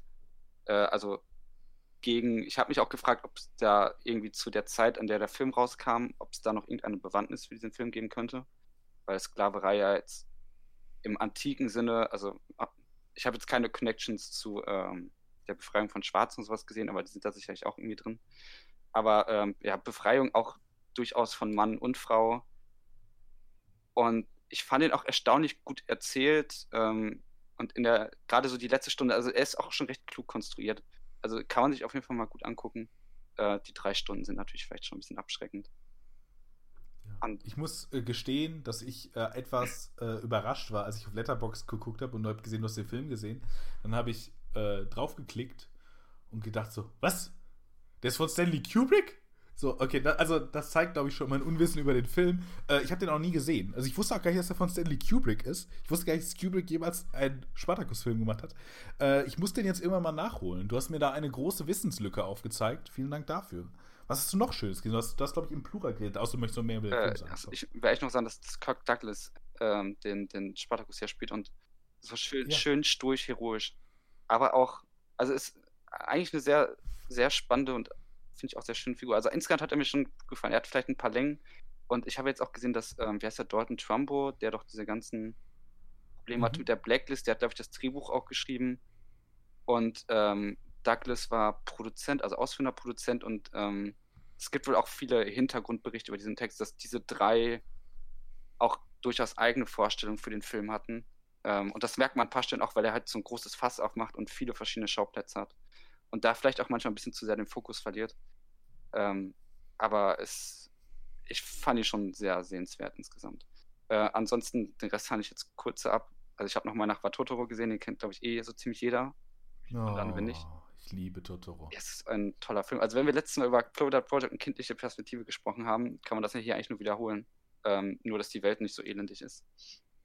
Ähm, aber es ist, es ist wunderschön gezeichnet. Ja. Ich finde es auch. Ja, wir müssen immer, glaube ich, auch nochmal über Ghibli reden. Ja, ja, ich, Also ich, ich würde auch äh, gerne in nächster Zeit einen, einen Ghibli-Film annehmen. Also das können wir gerne noch machen. Ähm, Hm. und ich, ich finde es halt auch so toll, dass der Film auch keinen Antagonisten hat. Ähm, das Konflikt, also es gibt am Ende einen Konflikt, der ist mir eigentlich schon fast zu viel. Es, also es ist, es, man sieht, wie schön es eigentlich auch ist, wie, wie anders man Filme machen kann. Ähm, und auch dieses, ha- dieses Ja. harmonische Familienbild. Letztes Mal hatten wir die abwesenden Väter, jetzt haben wir einen sehr anwesenden Vater. Ähm, Ja, und die abwesende Mutter, stimmt. Hm. und es ist, also es ist irgendwie ein Film voller Positivität. Es, es ist wirklich ein schöner, viel gut Film. Ähm, Ja. Und der, wo, Der aber seine düsteren Momente hat. Ich will das auch nochmal sagen. Also, Ja. weil ja ganz viele Leute, es gibt, es gibt ja so, so, so, ein, äh, so ein Diskurs, ob Miyazaki vielleicht äh, so ein bisschen ein utopisches Denken hat. Und ich glaube, er hat ein utopisches Denken, aber er hat ein cleveres utopisches Denken, weil es gibt sehr düstere, äh, sehr düstere Untertöne, vor allem in mein Nachbar Totoro. Aber da, falls wir irgendwann mal über den Film reden, kann ich das ja mal ausführen. ja, ich, können wir gerne irgendwann mal machen. Ist, Das ist ja ein schöner, kurzer Film. Und als letztes, davor hatte ich noch gesehen, ist jetzt schon eigentlich schon ein paar Tage her, aber möchte ich auch erwähnen, ähm, wie ist der Tropfen auf heiße Steine, ist, glaube ich, der deutsche Titel. Ah, von, von François François. Ozon. Ich kam da, ich habe auch ein bisschen gebraucht, um über den hinwegzukommen. Ähm, irgendwie, also es ist ein, ja, ein älterer Mann nimmt einen jüngeren Mann mit ähm, und eine Beziehung entwickelt sich, die aber schnell eigentlich in eine Abhängigkeit ausartet und dieser ältere Mann sich sehr tyrannisch gibt und ähm, da nachher noch, also ich will jetzt nicht weiter auf den Inhalt, also es entspinnt sich noch so eine Art Liebesvierk. Und ich fand den Film sehr eine, also sehr unangenehm, weil er diese, also ich habe das Szenario irgendwie total gut abgekauft und ähm, zu sehen, wie diese emotionale Abhängigkeit, die ja in eine absolute Verzweiflung ausartet, ähm, das hat mich irgendwie schon sehr beeindruckt und fragend hergelassen. Und ich finde auch der, ich weiß nicht, wie heißt der Schauspieler, der diesen älteren Mann spielt, ähm, dieses Ich weiß Dieses- nicht aus dem Kopf. dieses souveräne, also ich habe ihm das total abgekauft, dieses verführerische, souveräne und auch schon leicht manipulative, ähm, hat er so gut verkörpert. Und es gibt auch irgendwie eine Tanzszene, über, über die ich auch immer nicht so ganz, also, es, also irgendwie ein sehr spannender Film, basiert auf einem Fassbinder Theaterstück und ähm, zeigt für allen Filmen eigentlich, wie man sich gegenseitig in eine Abhängigkeit bringen kann. Vielleicht auch noch so ein bisschen leicht ökonomische Aspekte eingesehen. Ähm, und auch auf einer Geschlechtsebene. Also ich könnte man, hätte man auch gut drüber sprechen können. Ähm, war ich sehr beeindruckt François von. François Ozon ist sowieso einer meiner absoluten Lieblingsregisseure. Ich glaube, jeder Film, den ich bis jetzt von ihm gesehen habe, ich kenne leider so nicht sein ganzes Werk, aber ähm, ist sehenswert. Also und, ist mindestens sehr gut, würde ich gerade sagen. Also manche sind brillant, würde ich sagen. Äh, und deswegen ja absolut auch von mir eine Empfehlung. Also wenn, wenn der Regisseur François Ozon ist, was ich über Lars von Trier gesagt habe, dass alle seine Filme interessant sind, bei, äh, bei Ozon würde ich sagen, alle seine Filme sind sehr gut, wenn nicht besser. Und alle Filme sind im Grunde auch noch unterhaltsam. Das kann man über Lars von Trier jetzt nicht sagen, meines Erachtens nach. Aber ähm, ja, ich, ich liebe François Ozon. Also da möchte ich eine riesen Lanze brechen. Guckt euch diesen Film an. Und ich glaube, wir können ein, äh, ein Geheimnis lüften, oder Lukas? Ja, Weißt du, welches Geheimnis ich meine? ich stehe gerade kurz auf, der, äh, auf dem Schlauch.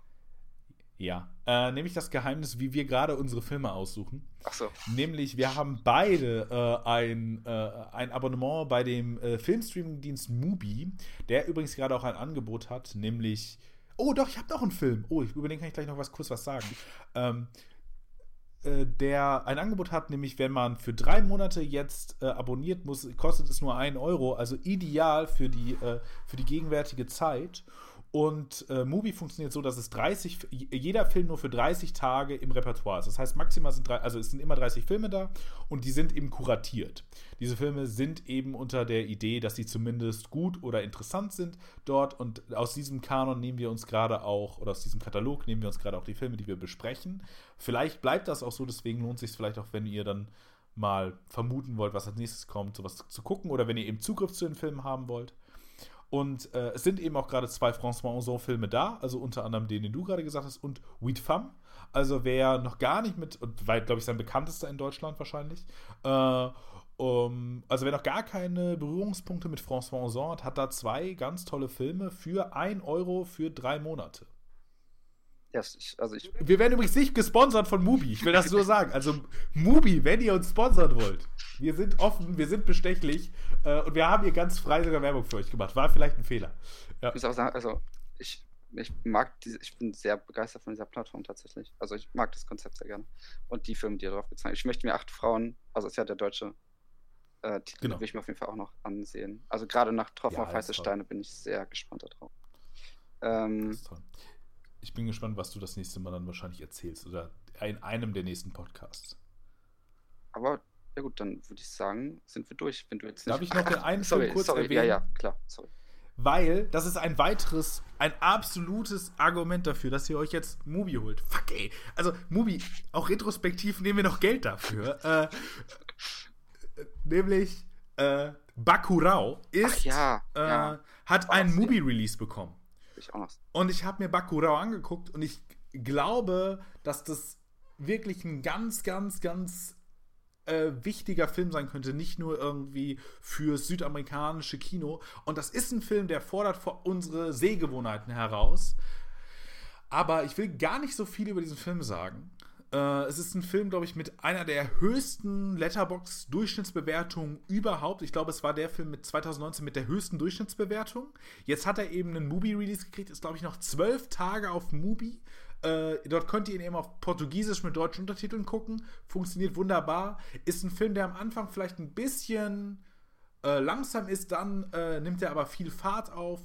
Äh, ein ganz, ganz, ganz toller Film. Äh, ein ganz spannender Film, um über das brasilianische Kino, über die Reflexivität dessen nachzudenken und all das. Und um sich auch mal irritieren zu lassen und um mal zu sehen, wie anders Kino sein kann. Und jetzt nochmal das letzte Mal vielleicht kostenlose Werbung für Mubi. Da ist Mubi sowieso stark, äh, weil da könnt ihr tatsächlich Filme auch aus dem südamerikanischen sehen, die es ja ganz selten zu uns auf Ki in die Kinos oder so schaffen. Also vielleicht schafft es Bacurau post-Corona mal irgendwie in ein, zwei Independent-Kinos, aber alles in allem erwarte ich das eher nicht. Und dieser Film ist es wert, dass ihr ihn seht. Also Udo Kier spielt, äh, spielt mit, wer vielleicht irgendwie Udo Kier aus dem deutschen Trash-Film-Bereich unter anderem auch, also der macht ja immer so den Spagat zwischen Trash und irgendwie Arthouse. Äh, die kriegt er ja tatsächlich ganz gut hin. Äh, ich möchte euch Bakurau wirklich ans Herz legen, ohne euch irgendetwas über diesen Film zu sagen. Außer eben jetzt gerade, dass Udo Kier mitspielt. Das, das ist die deutsche Beteiligung. Also es ist auch so ein, vielleicht so ein deutsches Ding, dass man immer sagt, welche Deutschen dabei sind. Äh, aber es sind auch noch ganz tolle brasilianische äh, SchauspielerInnen dabei.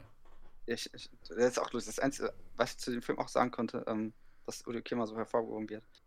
Weil ich mich frage, der hat ja immer nur so ganz kleine Rollen, aber irgendwie sehe ich den eigentlich immer sehr gerne. Aber ja, ich Ja. Ähm, möchte ihn auf jeden Fall auch noch sehen. Da freue ich mich auch noch drauf. Den, ist ja, glaube ich, auch noch ein paar Tage da. Ja, ich glaube zwölf oder so. Ja. Aber okay, dann würde ich ja sagen, hören wir für heute mal auf. Ja, vielen Dank für eure Geduld. Vielen Dank für eure Geduld mit mir. Äh, ich führe auch, also meinen Hund, der das jetzt nicht hören kann, oder den Familienhund, äh, an als kleine Ausrede, dass es so unstrukturiert war. Ich bin auch etwas übermüdet, aber äh, ich hoffe, ihr konntet trotzdem ein, die ein oder andere Sache mitnehmen oder die ein oder anderen Denkanstoß. Solltet ihr irgendwie ähm, irgendwelche Anmerkungen oder so haben, wir werden irgendwann in Zukunft mal eine, eine Plattform einrichten, auf der ihr uns erreichen könnt. Sie. Okay, es, hat, es war mir auch eine sehr große Freude.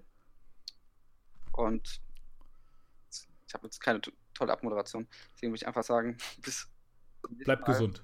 Bleibt gesund. Wir hören uns. Tschüss.